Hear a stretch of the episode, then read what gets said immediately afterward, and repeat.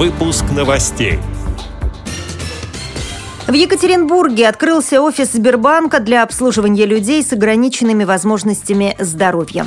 Мордовская республиканская организация ВОЗ реализовала проект «В творениях рук душа живет». В Брянске в рамках декады инвалидов прошли спортивные соревнования для незрячих и слабовидящих людей. Далее об этом подробнее в студии Наталья Гамаюнова. Здравствуйте. Здравствуйте.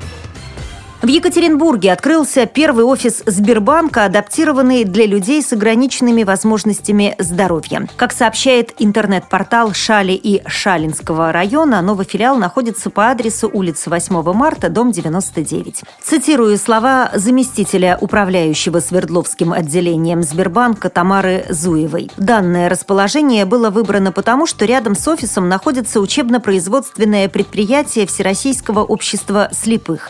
Среди клиентов клиентов банка много людей с ограниченными возможностями, и мы решили оснастить офис специальными техническими устройствами, которые позволяют сделать комфортным и удобным обслуживание слабовидящих и слабослышащих людей. Конец цитаты. В зоне обслуживания для инвалидов и лиц преклонного возраста выделено специальное окно. В нем установлена аппаратура, усиливающая слышимость звуков в слуховых аппаратах. В кассовой кабине со стороны клиентов расположен монитор, транспортный транслирующий весь диалог с сотрудником банка. Клиент видит слова на экране и может набрать свой ответ с помощью беспроводной клавиатуры. Еще два аналогичных устройства, находящиеся в зале обслуживания, помогают слабовидящим людям читать документы.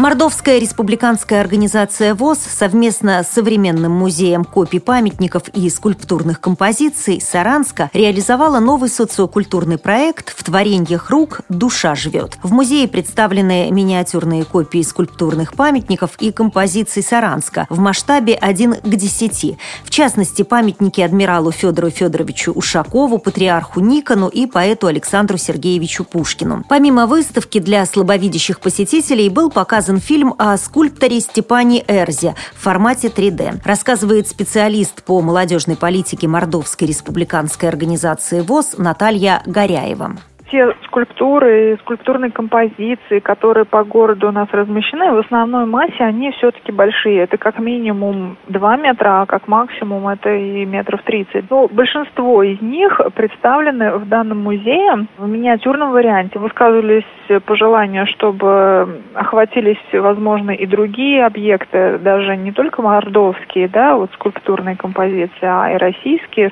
Здесь большое, наверное, препятствие, допустим, организатор директора музея сказали, что все российские скульптуры защищены авторскими правами, что вот это преодолеть, финансовые вложения тоже большие должны быть. Выставку миниатюрных скульптур можно посетить бесплатно, как с группой, так и индивидуально.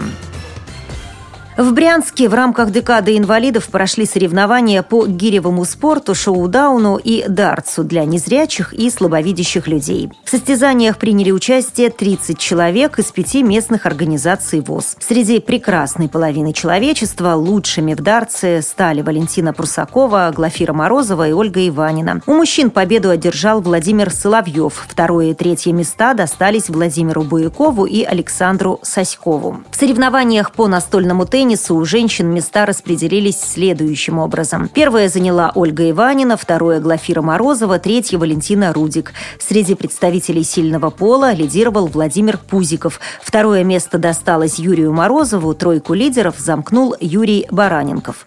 В гиревом спорте в весовой категории до 65 килограмм среди женщин первое место завоевала Валентина Рудик.